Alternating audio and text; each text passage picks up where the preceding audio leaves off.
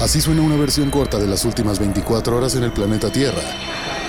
La conversación del mundo, aquí, en el Brief, con arroba el Che Arturo.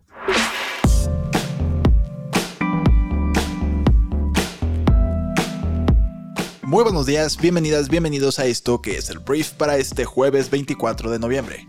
Yo soy Arturo Salazar, tu anfitrión y uno de los fundadores de Briefy, y en este podcast vas a informarte con un resumen de las noticias que debes conocer el día de hoy para ser una persona informada y con cultura general. Entonces, muchísimas gracias por estar aquí, vamos a comenzar con esto que es el brief. Se ha hablado mucho de la reforma electoral, ha habido gente que ha salido a marchar a las calles en defensa del INE y muchas otras cosas se han dicho de esta reforma a favor o en contra, pero no sabíamos realmente todavía de qué se trataba la reforma electoral. Morena ha iniciado en la Cámara de Diputados el trámite de la reforma electoral impulsada por el presidente Andrés Manuel López Obrador, y no nos vamos a ir punto por punto porque estamos hablando de un documento de 900 páginas, pero te voy a decir varios temas que son importantes, unos en los cuales estoy de acuerdo, otros en los que no estoy de acuerdo. Mira, en cuanto a la autonomía del INE, eh, esta reforma establece una fecha final al mandato de todos los consejeros, los 11 consejeros integrantes del Instituto Nacional Electoral y todos los magistrados del Tribunal Electoral Federal, que son 7. Este proyecto, que ya fue circulado esta semana en las comisiones legislativas, propone que el 5 de febrero del año 2023 se realicen votaciones para que la ciudadanía elija por voto directo a los nuevos integrantes de ambos órganos encargados de organizar y supervisar las elecciones en México. Los nuevos funcionarios que resultaran electos sustituirían de inmediato a los actuales integrantes del INE y el Tribunal Electoral, varios de los cuales fueron nombrados en su momento por el Congreso, como hoy en día se hacen estas cosas, para desempeñar sus cargos por más tiempo. En este punto yo no estoy de acuerdo. Yo digo, a ver, imaginemos que hoy en día dominar el PRI que fuera el PRI de los 70 años de priismo, imagínense que de repente el PRI que controla muchísimos estados y que tiene movilizaciones grandísimas porque cuenta con la infraestructura, los apoyos sociales, los acarreados, todo toda la infraestructura para poder mantener maliciosamente el dominio sobre nuestro país y que la gente salga a votar y vote por ellos. Ahora imagínense esa estructura se encarga de repente de que la gente salga a votar por esos candidatos que están a favor de su propio movimiento, de su propio partido político y de repente la gran mayoría tanto del INE como del Tribunal Electoral están muy sesgados y están a favor de este priismo malicioso, que impide que empiezan a cometerse fraudes electorales que impide que todos los actos ilegales electoralmente hablando no tengan ninguna consecuencia porque al final los árbitros y los árbitros de los árbitros están a favor de ese partido y de repente sí perdiste el control de un instituto autónomo que hoy en día sus consejeros se eligen bajo un proceso y al final se votan en la Cámara de Diputados que en teoría representan a los ciudadanos de nuestro país. Son sus legisladores. Entonces, a mí no me gusta esta parte de la reforma propuesta por el presidente de México porque digamos que toda la gente de Morena fuera honesta y esto saliera muy bien y que tuviéramos a un INE y a un eh, tribunal electoral que eligió el pueblo y que además son todos honestos. Imaginemos que eso es la vida real hoy en día. Pero ¿qué pasa el día de mañana? Cuando llega un partido político que es como lo fue el PRI durante 70 años. No se trata de criticar a la persona que hoy está en el poder, se trata de blindar la democracia de nuestro país y que las leyes y los organismos que hoy en día tenemos no estén vulnerables a que un día la elección sale de manera diferente y de repente perdiste el control del país y de su democracia. No estoy saliendo a defender a Lorenzo Córdoba, no digo que Ciro Murayama es una blanca palomita, tampoco digo que Andrés Manuel López Obrador es una blanca palomita, lo que yo digo es, esta parte de la reforma lo que hace es dejar vulnerable al árbitro electoral de nuestro país. Este es el punto más crítico, es el punto más eh, difícil y complicado de que se apruebe que tiene esta reforma. El proyecto retoma otras propuestas de AMLO, que es reducir de 11 a 7 los integrantes del INE, transformar a ese órgano en el Instituto Nacional de Elecciones y Consultas, recortar el financiamiento público a los partidos, algo que me parece muy bien, o que los legisladores sean electos mediante listas estatales. Entonces, los partidos de la Alianza Va por México, PAN, PRI, PRD y Movimiento Ciudadano, que no forma parte de la alianza, han advertido que no apoyarán la iniciativa en el Pleno, donde se prevé que el proyecto morenista se estanque, pues se requiere de las dos terceras partes de los votos al tratarse de una reforma a la Constitución. La iniciativa original de AMLO, que el mandatario envió en abril al Congreso, planteaba que la elección de los nuevos integrantes del INE y el Tribunal se realizara en agosto del año 2023, después de que pasaran las elecciones del 4 de junio, donde se van a renovar las gubernaturas del Estado de México y Coahuila.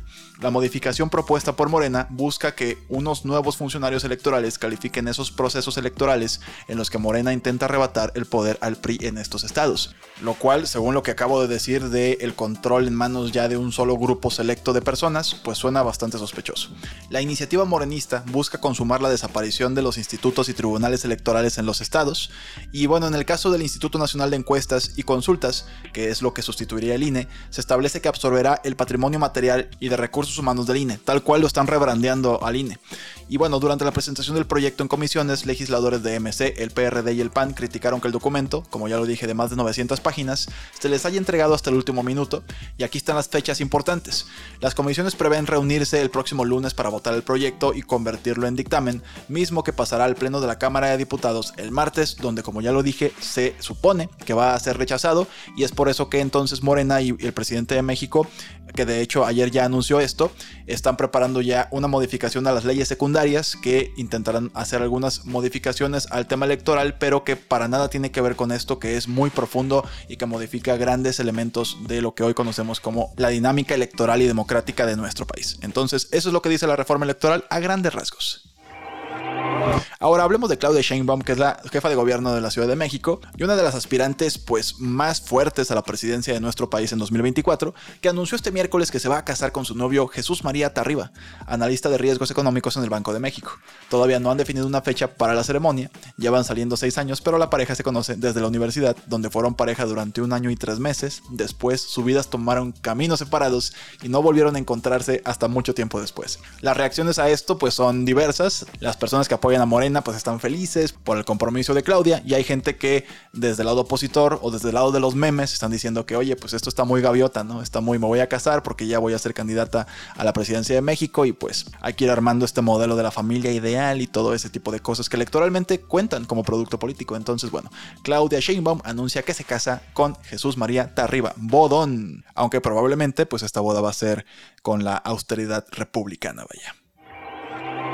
Vamos a hablar de las noticias más importantes del resto del mundo y vamos a empezar hablando de Walmart porque lamentablemente hubo un tiroteo el día de ayer en un Walmart en Estados Unidos en el que un empleado mató a seis personas en el supermercado en Virginia.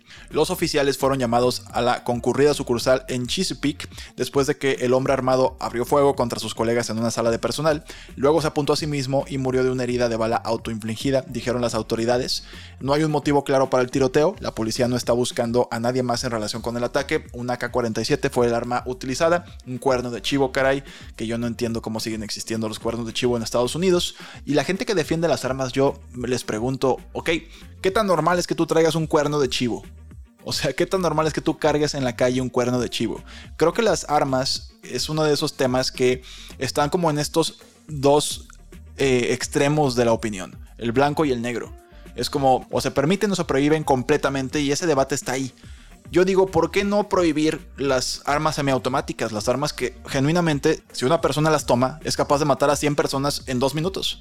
¿Por qué no nada más permitir pistolas de cierto nivel que permitan que la gente se sienta segura y que esté el tema de la legítima defensa, pero retiran este tipo de armas que provocan tragedias de este calibre, diseñadas no para la defensa personal porque normalmente no te estás defendiendo de una horda de 45 zombies o de una horda de 100 militares, sino que están diseñadas precisamente para la guerra, no para defenderte de una persona que te está intentando asaltar en tu casa. Bueno, es lo que está pasando en Estados Unidos. En un debate que es eterno, tú podrías estar a favor o en contra de la legalidad de las armas semiautomáticas. Yo estoy en contra, tú puedes estar a favor, perfectamente válido. Si quieres debatir, en arroba el Arturo en Twitter, ahí podemos discutirlo pacíficamente. Hablemos ahora de otro atentado tristemente en Jerusalén porque los ataques con bombas gemelas en la red de autobuses de esta ciudad durante la hora pico mataron a una persona e hirieron al menos a 18 más. La policía israelí culpó de las explosiones a militantes palestinos, aunque ningún grupo se ha achacado a sí mismos la responsabilidad. Las explosiones, que son los primeros ataques con bombas contra civiles israelíes desde el año 2016, según la policía local, siguen a meses de tensiones entre israelíes y palestinos. Entonces, esto fue lo que pasó, tristemente. Hablemos de dinero y vamos a hablar del señor Elon Musk, porque el CEO de Tesla, SpaceX y ahora Twitter vio caer su riqueza en 100 mil millones de dólares este año, lo que llevó su patrimonio neto a entre 170 mil y 182 mil millones de dólares. Tú podrás decir, bueno, es un chorro de dinero, sí, pero pues sí ha caído 100 mil millones de dólares su riqueza. Esto según estimaciones de Bloomberg y Forbes. Esta caída sucedió porque las acciones de Tesla han caído a un mínimo de dos años esta semana, lo que redujo la riqueza de Elon Musk en alrededor de 8.6 mil millones de dólares en un solo día. Según los informes, Musk posee alrededor del 15% de las acciones de Tesla, que ha disminuido un 58.03% en lo que va del año, según Bloomberg, y vendió casi 15.500 millones de dólares de sus acciones de Tesla para financiar la compra de Twitter a principios de este mes. Entonces, 8.6 mil millones de dólares de pérdida de tu riqueza en un día. Ya son números que ni te imaginas, caray. Ahora hablemos de turismo, que es una industria que tal vez te pueda llegar a interesar. El turismo internacional alcanzará el 65% de los niveles previos a la pandemia para finales del año 2022, según la Organización Mundial del Turismo, una agencia de la ONU. El levantamiento de las restricciones del COVID condujo a un auge de vacaciones este año, con más del doble de la cantidad de viajes al extranjero entre enero y septiembre en comparación con el mismo periodo del año 2021. Una perspectiva económica mundial sombría aún puede debilitar la recuperación de la industria, pero 65% de los niveles previos a la pandemia este año ya. Y hablando de dinero, pero en México vamos a hablar del hombre más rico de nuestro país, que es Carlos Slim, que ya se bajó el día de ayer de la contienda para comprar Banamex, el cuarto banco por activos del país. Grupo financiero Inbursa, del que es dueño Slim, ha anunciado la tarde de este miércoles que no continuará en las siguientes etapas del proceso. A casi 11 meses de que inició el proceso de venta de Banamex, uno de los postores más fuertes del proceso, el doceavo hombre más rico del mundo con una fortuna de más de 70 mil millones de dólares y uno de los empresarios más apreciados del presidente Andrés Manuel López Obrador, ha dado la espalda a la que supone la mayor transacción privada de México en una década. En el breve anuncio que ha hecho este miércoles en la Bolsa Mexicana de Valores, Inbursa afirma que seguirá con su oferta de productos diferenciados y con el mejor servicio que caracteriza a la compañía desde 1965. Actualmente el banco ocupa el séptimo sitio dentro del sistema financiero mexicano con el 3.85% de participación en activos. Voy a hablar de Netflix porque hay una nueva serie que te quiero recomendar que se puede ver en cualquier orden. No tienes que empezar con el primer capítulo. Y dependiendo de qué orden le des, te dará un punto de vista completamente diferente sobre la historia. La serie de antología no lineal se centra en un atraco, en un robo, y tiene 8 episodios, cada uno con el nombre de un color, como rosa, blanco, amarillo y verde. Entonces, Kaleidoscope o Kaleidoscopio abarca 25 años y sigue a un equipo de ladrones expertos que están intentando entrar en una bóveda aparentemente irrompible para conseguir lo que podría ser el día de pago criminal más grande de la historia. Está bien interesante, te la recomiendo mucho. Hoy que ya es jueves puedes tal vez empezarla. Esa es una recomendación, noticia a la vez. Ahora voy a hablar del Mundial de Qatar porque el día de ayer los fanáticos de fútbol japoneses pues dieron la nota en todo el mundo y hay quien los está criticando de ridículos y hay quien los está diciendo, güey, qué buena onda, qué, qué gran cultura son los japoneses.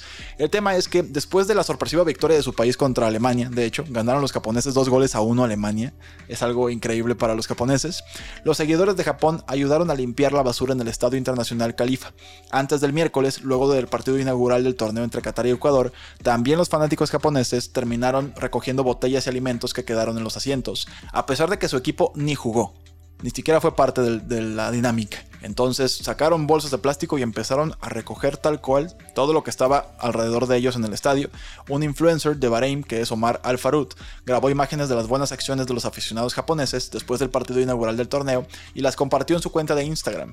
También empezaron a recoger banderas, tanto de Ecuador y Qatar, que se habían quedado en el suelo y afirmaron que los símbolos del país infunden respeto. Los fanáticos japoneses pues son conocidos por hacer esto, ayudaron a recoger la basura durante la Copa Mundial de Rusia 2018, luego de una derrota de 3-2 a manos de Bélgica en ese torneo, se podía ver a los fanáticos japoneses recogiendo basura y limpiando todos los asientos dentro de la arena. Entonces, bueno, esto es algo que fue nota a nivel nacional e internacional el día de ayer y seguramente lo viste en redes sociales, te lo cuento. Ahora voy a hablar de la Agencia Espacial Europea que ayer nombró a un ex velocista paralímpico británico, un corredor, como la primera persona con discapacidad en participar en un programa de entrenamiento de astronautas. El británico John McFaul participará en un estudio para determinar qué tipo de cambios son necesarios para permitir que las personas con discapacidad se unan a futuras misiones en el espacio. Entonces estuvo muy padre y su frase con la que eh, cerró su conferencia de prensa fue que también el espacio es para todos. Hoy te quiero recomendar en Briefy, nuestra aplicación móvil educativa para líderes de negocios, que leas o escuches un artículo en tres minutos que se llama Cómo se comunican los grandes líderes. La realidad es que los líderes transformacionales son comunicadores excepcionales, y en este artículo el autor describe cuatro estrategias de comunicación para ayudarte a motivar e inspirar a tu equipo. Esa es mi recomendación del día en Briefy, y si quieres probar esta plataforma y desarrollar tus habilidades de negocios en 15 minutos al día, solamente descárgala y comienza tu periodo de prueba de 14 días totalmente gratis.